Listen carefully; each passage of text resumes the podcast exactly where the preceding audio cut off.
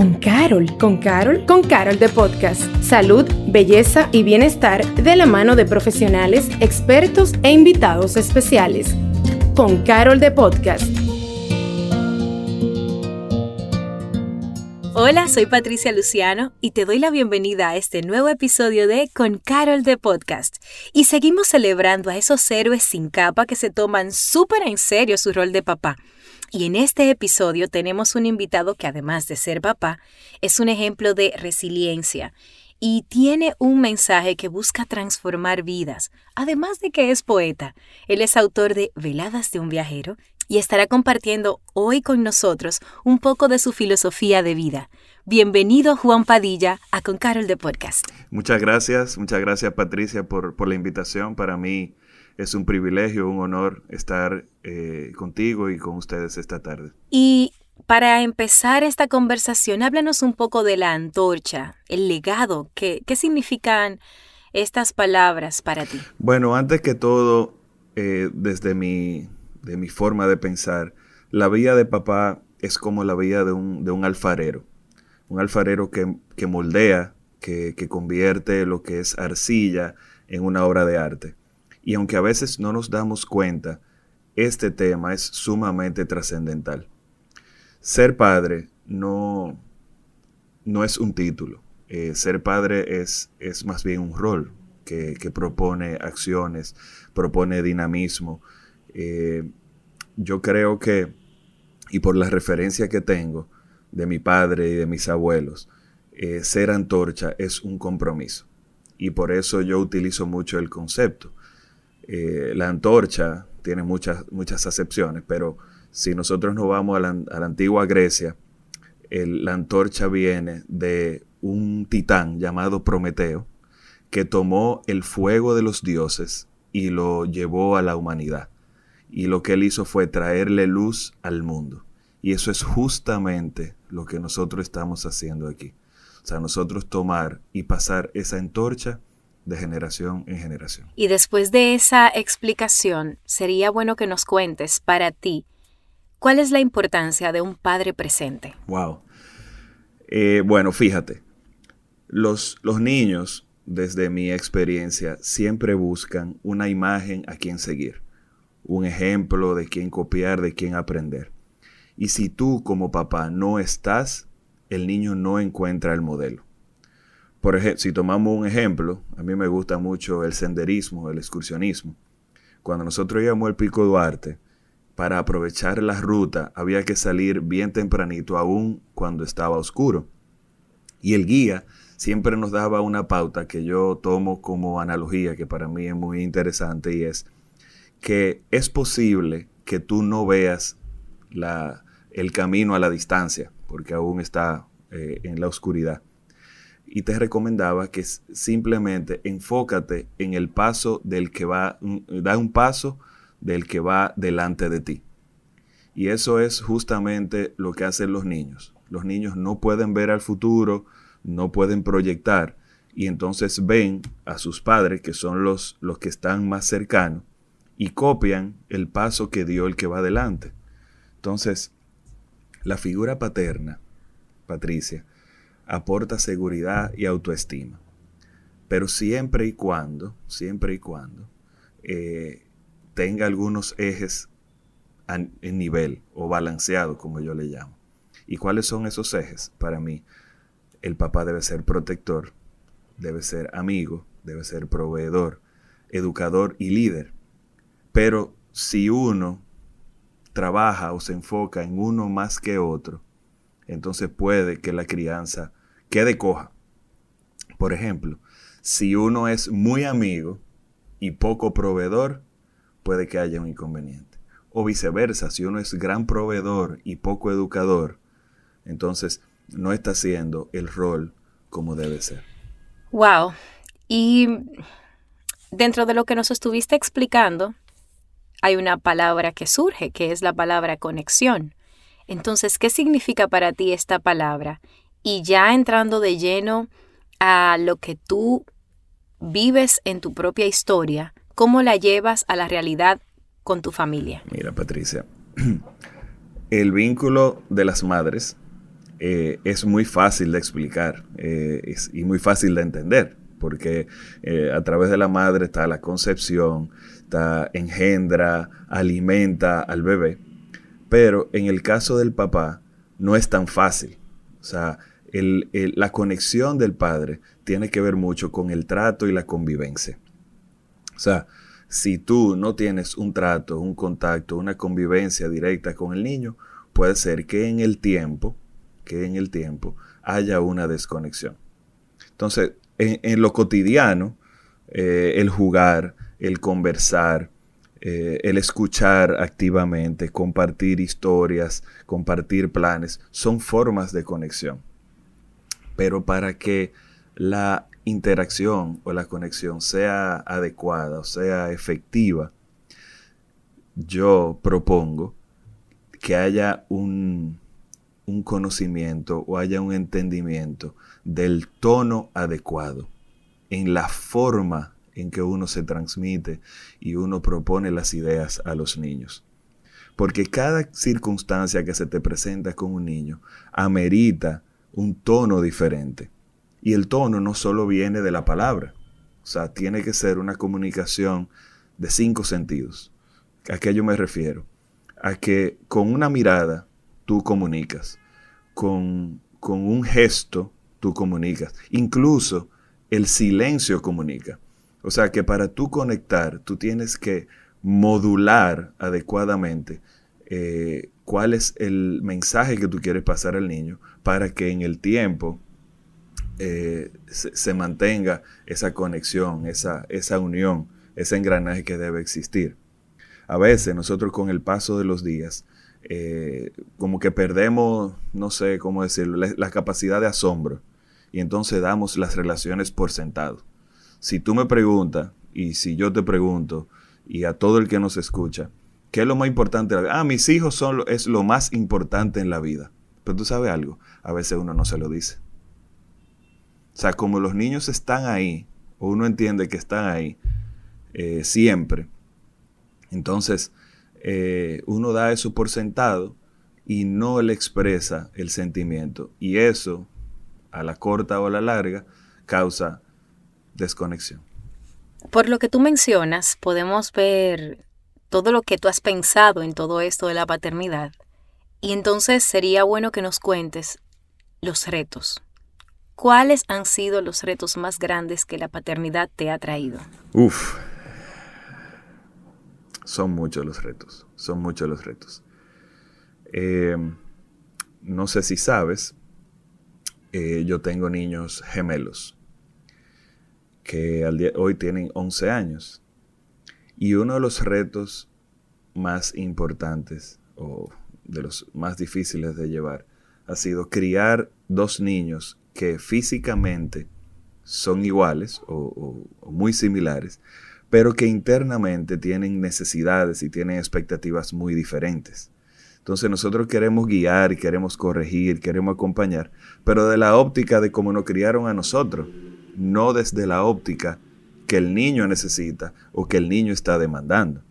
Entonces nosotros pasamos que 15, 18 años de la vida estudiando para insertarnos en un mercado laboral. Pero realmente cuánto tiempo nosotros invertimos o le dedicamos para estudiar, para prepararnos para el rol que debe ser más importante que la paternidad.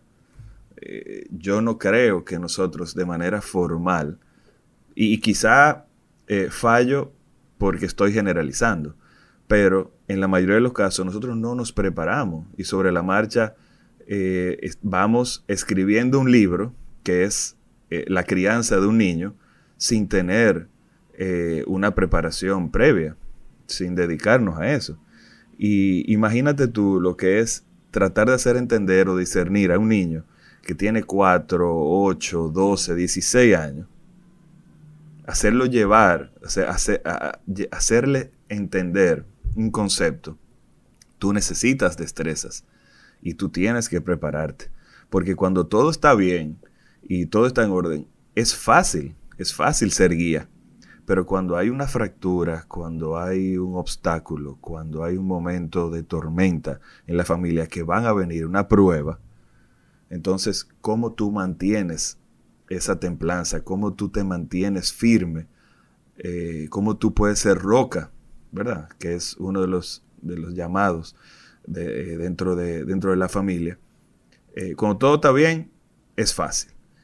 Pero hay que prepararse cuando lleguen los momentos difíciles que van a llegar. Bueno, y ya que tú planteas los retos de una forma tan sabia, cuéntanos de las satisfacciones. ¿Cómo ha sido para ti la paternidad desde la perspectiva, pues, ese, cómo te llena la paternidad a ti? Bueno, yo te pudiera decir que yo me siento muy orgulloso de mis hijos.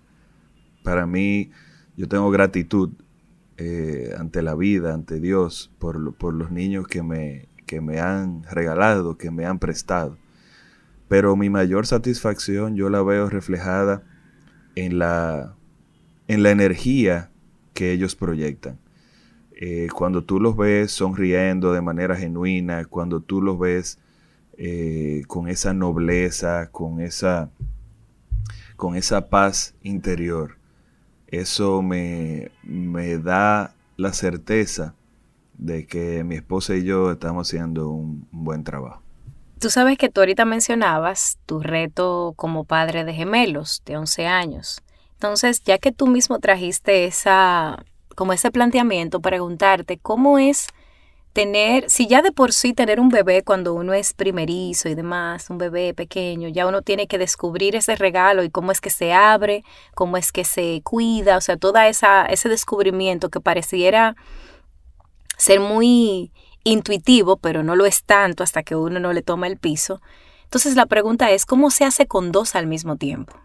Bueno, lo primero es que todas las planificaciones y los presupuestos que uno tenía, pues ahí uno lo, echa eh, por la borda y, comienza a vivir y a disfrutarlo. Eh, definitivamente es un reto, eh, incluso desde el, desde el momento de la noticia de que iban a ser múltiples, ya sabíamos que, se necesitaba, se requería fuerza adicional, se necesitaba una, una visión más estructurada de lo que debe ser la paternidad y la maternidad.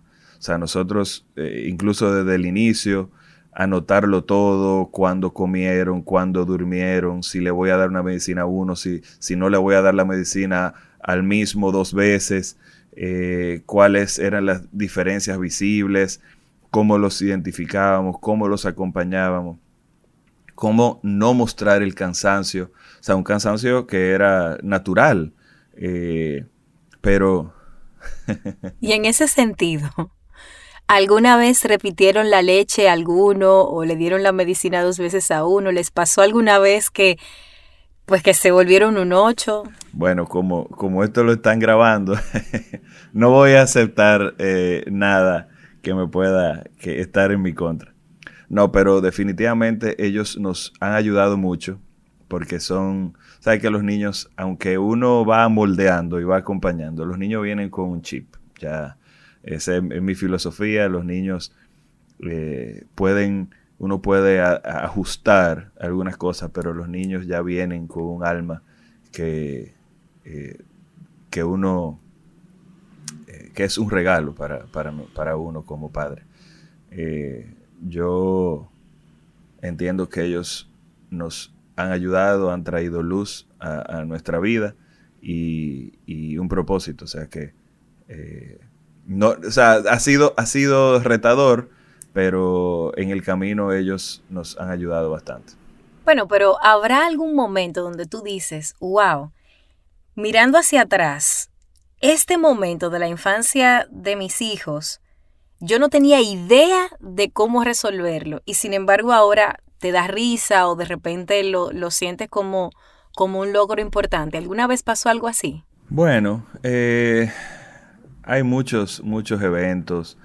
Yo te pudiera decir que, por ejemplo, con, la alimentación, los niños eh, no, han sido de, comer eh, cantidad. O sea, ellos son sumamente atléticos y bien delgados o fit.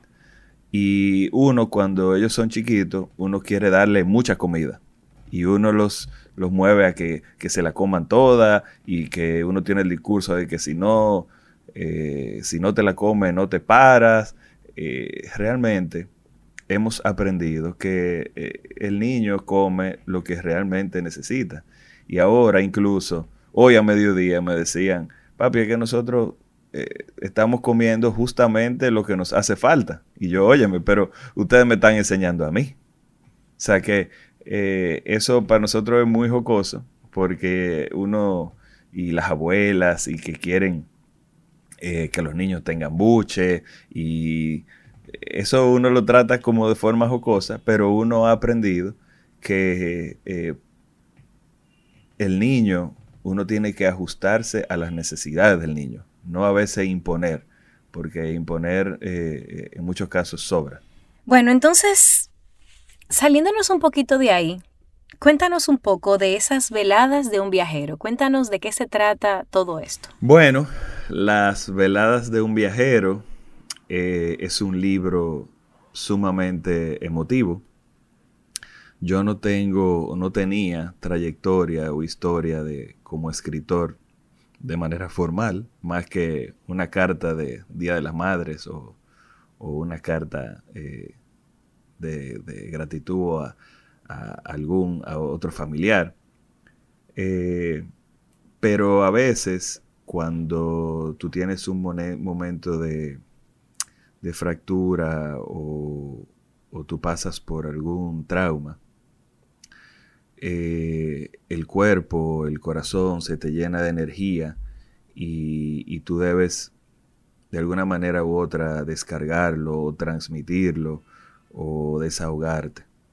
Eh, y hay muchas formas. Hay gente que utiliza la música, hay gente que utiliza el arte, la pintura, eh, busca alguna forma de trabajar con las manos esa descarga de energía que tiene. Y yo eh,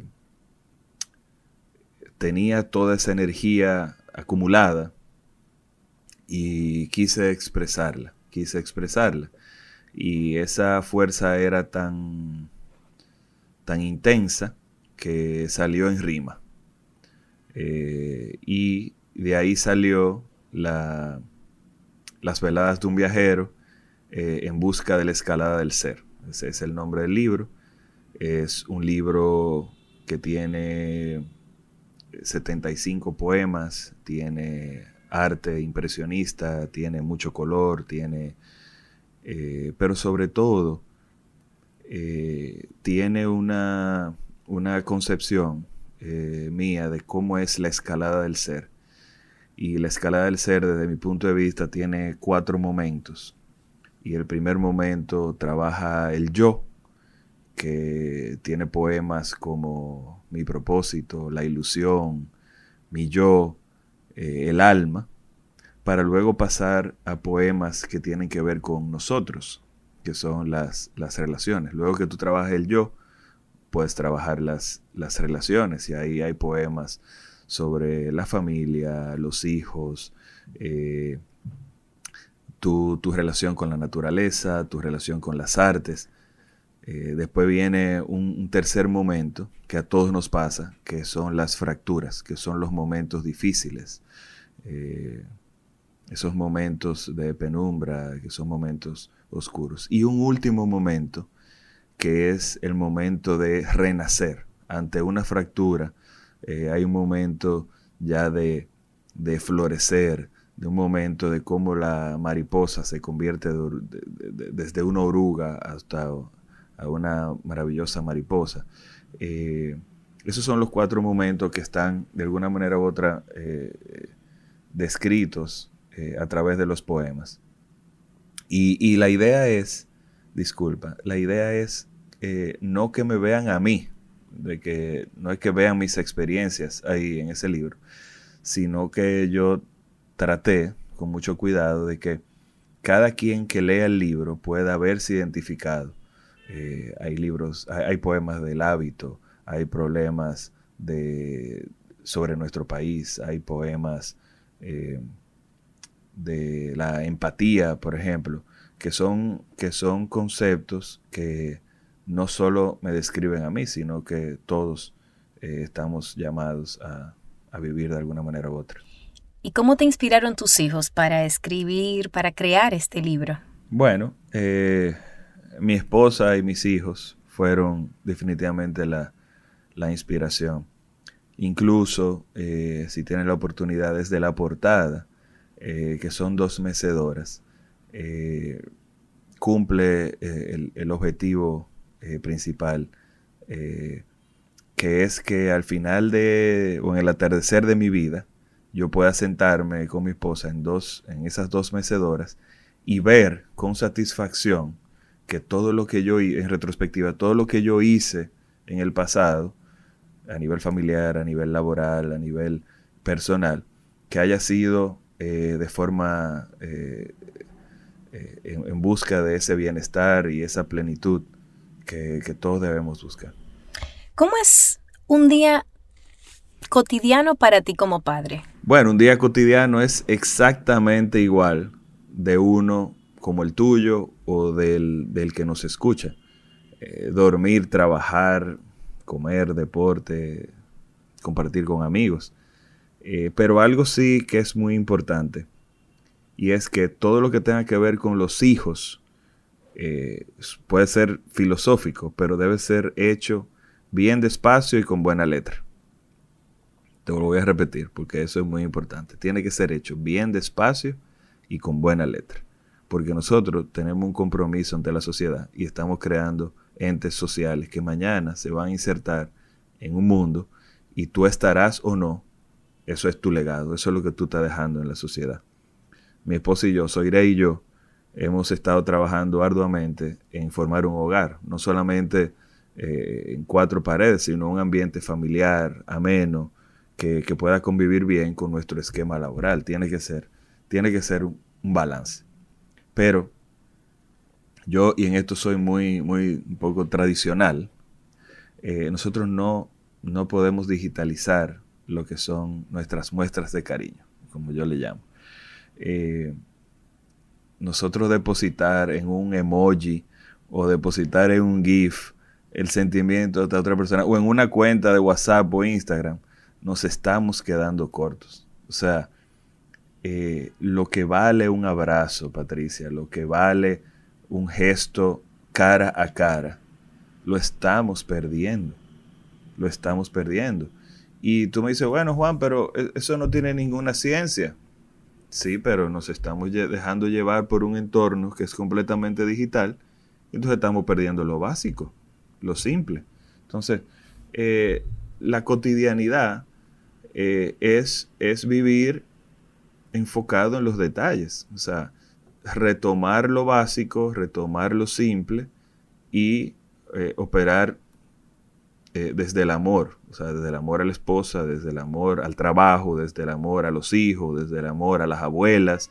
O sea, eso es lo que te va a garantizar que tu familia sea el centro, realmente. Y en adición a eso, realmente em, ser parte de la comunidad digital es para entrar y salir, pero definitivamente lo que se vive afuera es donde está. No, y no, no, yo, yo me refiero eh, no es eh, desmeritando el poder de. Bueno, nosotros ahora mismo estamos utilizando una herramienta digital para, conversar. Eh, yo me refiero a que no depositemos solo en, la, en, las, redes o solo en las, plataformas digitales.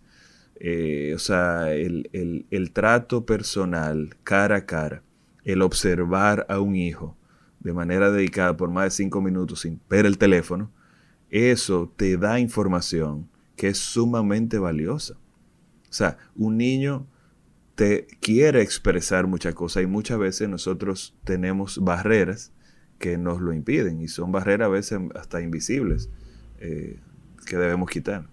Y, y ya que tú mencionas eso, qué bueno, porque entonces con esa rapidez que vivimos actualmente, ¿Qué recomendaciones nos regalas para crear esos hábitos que nos permitan dedicar más tiempo a nuestra familia?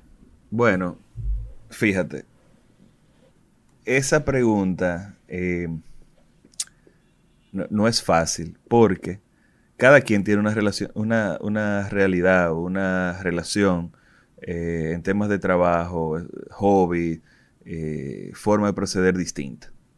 Entonces, es, es complejo para mí establecer un patrón o, algo que le funcione a todos. yo lo que sí te digo, que sí funciona, tú dedicar el tiempo, ya sea mucho tiempo o poco tiempo que tú tengas disponible a los hijos, pero que ese tiempo sea intencional.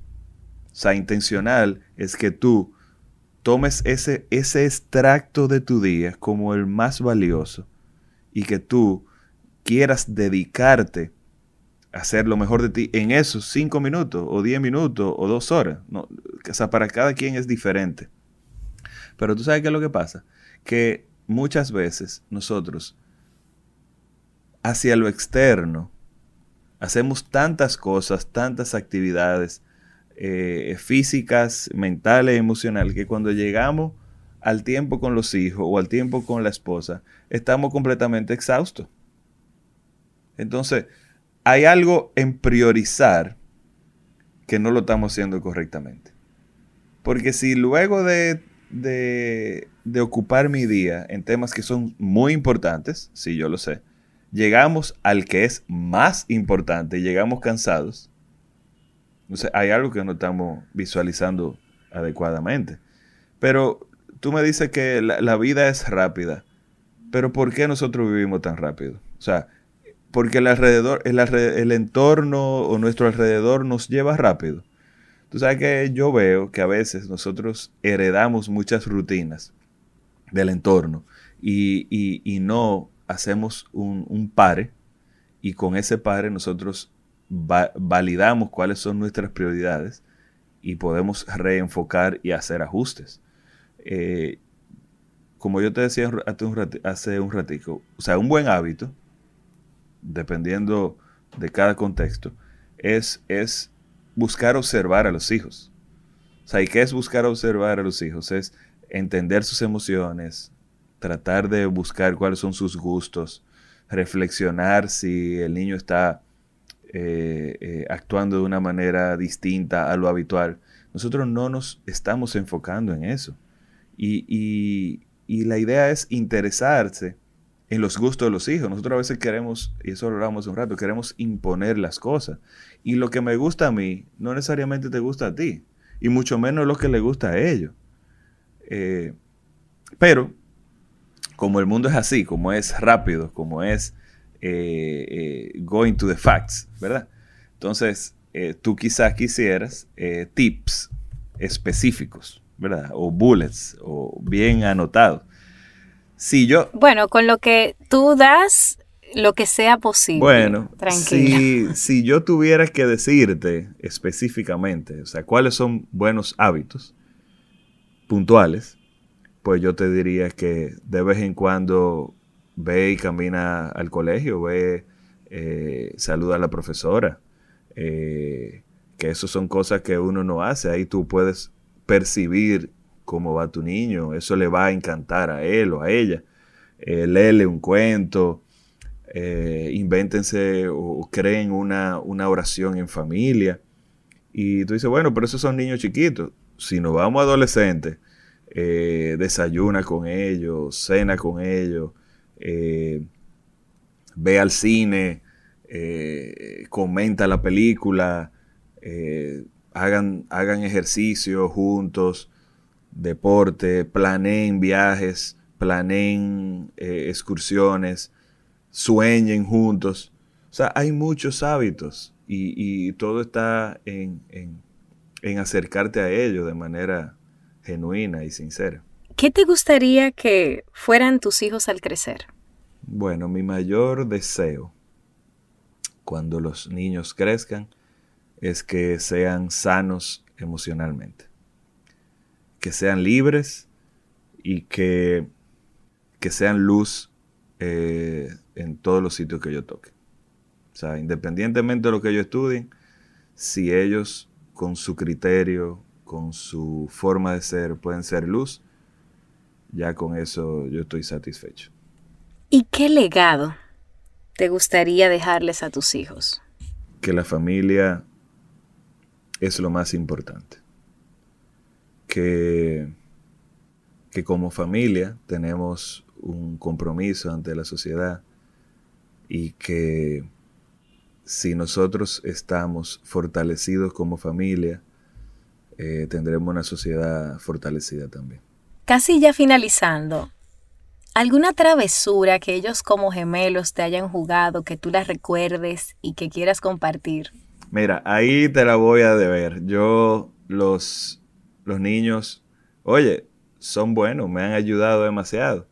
Eh, yo te puedo decir que eh, cuando eran muy pequeñitos, eh, yo lo dejé a un niño en la sección A y dejé al otro niño en la sección B y cuando los fui a buscar estaban, estaban opuestos, estaban cambiados y eso son travesuras inconscientes eh, que, yo tengo muy eh, fresca, pero en general... No te han salido tremendos. No me han salido tremendos.